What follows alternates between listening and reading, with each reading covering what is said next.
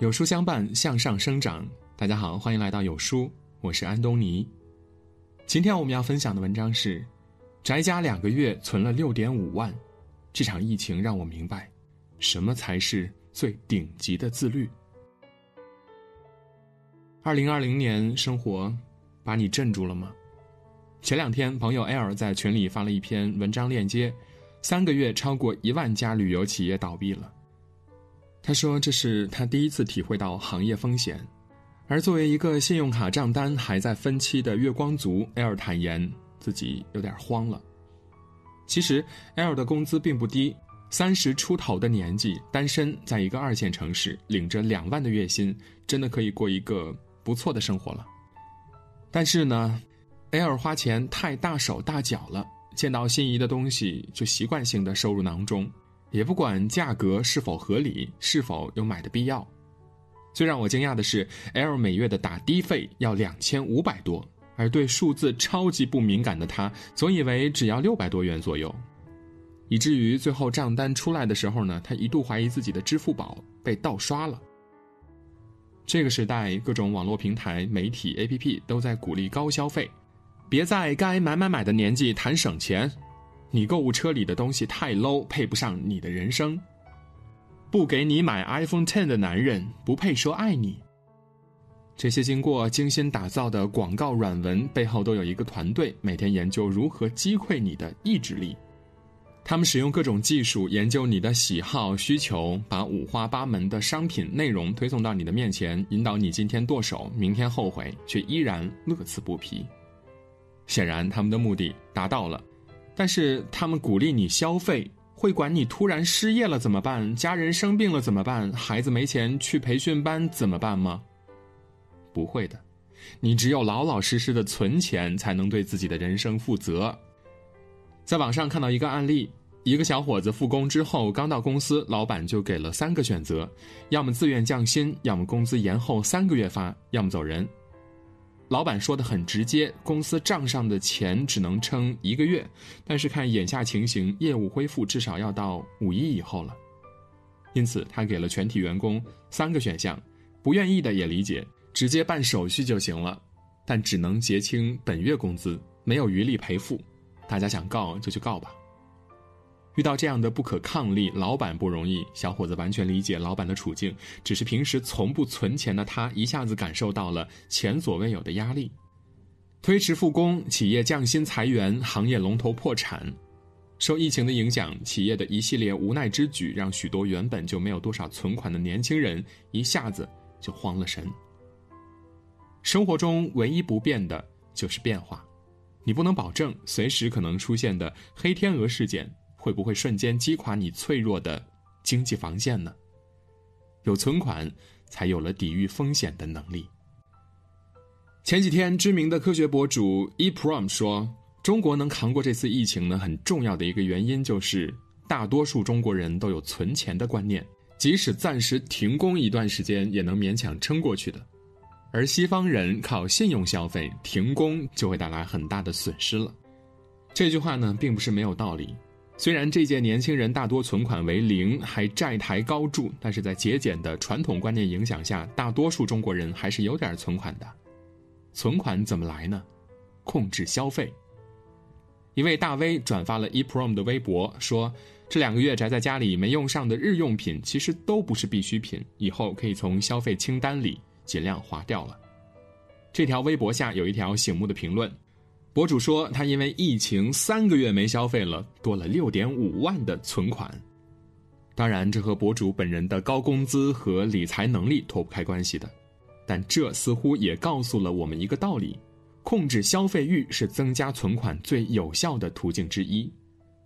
去年新闻就报道了一个日本最省女孩，十五年买三栋豪宅，她是怎么省钱的呢？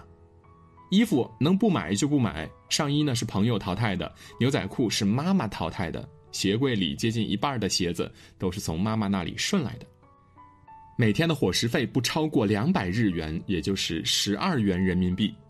早餐是一片方包抹一点酱，约一点五元；午饭做一块三文鱼配白饭，约四点九九元；晚餐就吃蔬菜乌冬面，约三点一元。靠着这样的自律，他硬是存下了钱，在二十七岁时买下了第一栋楼，并在接下来的六年里陆续买下了两栋楼。现在的他每个月光收租就有三十万日元，近两万人民币。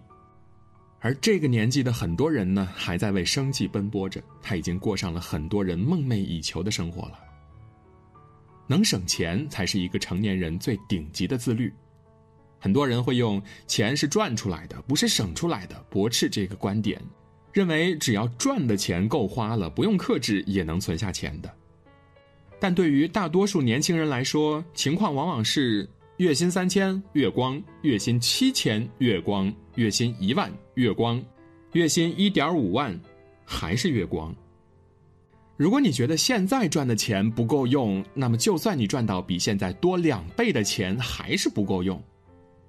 生活中不是你没钱可存，而是你没有这个意识和习惯去做这件事儿。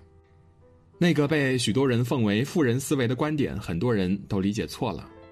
巴菲特是说过，一旦你有了省钱的脑子，就不会有精力培养一个挣钱的脑袋。但巴菲特还说过，自己的财富秘诀就是储蓄、投资、继续储蓄、继续投资。所以，当他还是个报童的时候，就开始存钱了。富人的二十八个理财习惯里也有这样一段话：挣钱的时候呢，就像赛跑，要想参加赛跑，就得有赛跑的资格，比如需要鞋子、体力等等。什么是赛跑的资格呢？就是首先得有一笔储蓄。有这样一个经典故事：一个穷人来到上帝面前抱怨这个社会不公平，富人每天悠闲自在，却进来大把钞票，自己每天累死累活，却挣不来几个钱。上帝问他：“要怎样你才觉得公平啊？”穷人说：“让富人和我一样穷，干一样的活如果富人还是那么富，那我就不再抱怨了。”于是，上帝让富人变得和穷人一样穷，并给了他们一人一座山，每天可以将挖出来的煤卖掉买食物生存下去，时间是一个月。穷人干惯了粗活，很快就挖了一车煤拉到集市上去卖了，买了好多好吃的回来。富人平日很少干体力活挖了一天才勉强挖了一车煤拿去卖了，只买了几个馒头回来，剩下的钱留了下来。接下来的日子呢，穷人每天继续挖煤换取好吃的食物，过得很逍遥。而富人第二天用第一天余下的钱请了两个工人帮忙，一个上午这两个工人就挖好了几车煤，富人便拉去卖了，又带回来了十个工人来帮忙挖煤。不出半个月，一座煤山就被富人挖光了。手底下挖煤的工人有几十个，赚的钱自然是穷人的好多倍，还做起了其他生意。富人又变成了富人。富人会把钱用在点子上，用钱生钱，而不仅仅只是花钱图享乐。这正好和果壳的一个研究结论相吻合。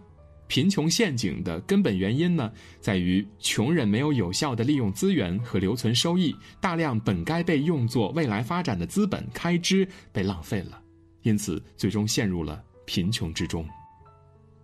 有研究者发现，非洲的农民事实上并不是真的没有钱投入再生产，而是把很多积蓄用在购买电视机和葬礼上，要不呢，就是因为不愿给自己和孩子打疫苗，最后花更多的钱治疗疾病。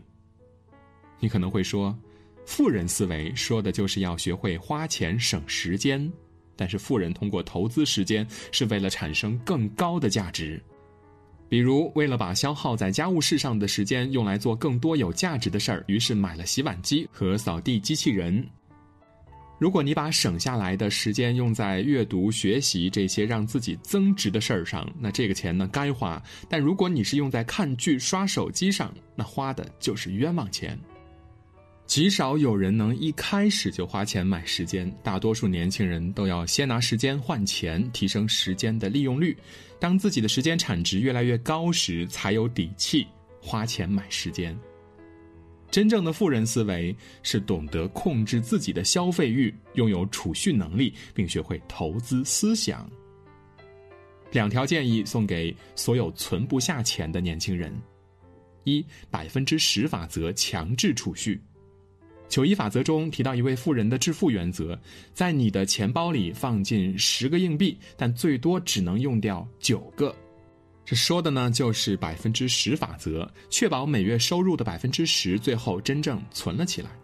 例如每个月三千块钱，那么其中应该有三百元成为储蓄。如果手头宽裕，可以将存款比例提高，但最好别低于百分之十。百分之十法则存储的原则呢是应长期备有能维持三到六个月基本生活的活期存款。坚持下来，你会惊讶的发现，使用收入的百分之九十生活和使用百分之一百相比，其实没有什么区别。二五十二周存钱法。这个方法呢是按照等差公式，坚持每周都拿出一部分钱进行储蓄，每周比上周多存一定的数额。比如第一周存十元，第二周存二十元，第三周存三十元，以此类推，第五十二周存五百二十元。这样一年下来，即使起始金额只有十元，到年底总额竟也达到了一万三千七百八十元。有人可能会担心了。越到后面要存的钱的数额越高，到第五十周要存五百元，而年底正是一年中花销最大的时候，存钱压力太大了。其实五十二周存钱法也可以灵活操作的，你可以把存款金额颠倒一下顺序，也就是把数额递增换成数额递减，每周比上一周少存一定数额的钱。比如呢，第一周攒五百二十元，第二周攒五百一，第五十二周攒十元。这样一来呢，即使你年底花销很大，存钱计划也不会受太大的影响，而且一开始多存，后面的压力也会越来越小，更容易坚持了。奇葩说的辩手陈明说过：“当我们在说钱的时候，我们其实在说的是换来的爽。钱是所有欲望的外在凝结，我拿着它感觉爽，是因为它能满足我各种各样的欲望。”不省钱的时候呢，人就陷入到了身边无数欲望的漩涡之中，无法自拔了。省钱的本质呢，倡导的是一种克制欲望的价值观。这件事儿会让我们不沦为欲望的奴隶，成为自己的主人。深以为然。我们不倡导像日本最省钱女孩那样高强度节俭，但是适当的克制是我们迈向成功、晋级为富人的第一步。希望你在经济能力尚不允许的情况下，懂得控制自己的消费欲望，学会延迟满足。在这个碎片化的时代，你有多久没有读完一本书了？长按扫描文末的二维码，在有书公众号菜单免费领取五十二本好书，每天有主播读给你听。好啦，今天的文章就分享到这里，感谢聆听，愿你的每一天都过得充实有意义。记得在文章的末尾点一个再看。让有书君知道你们在听，我是安东尼。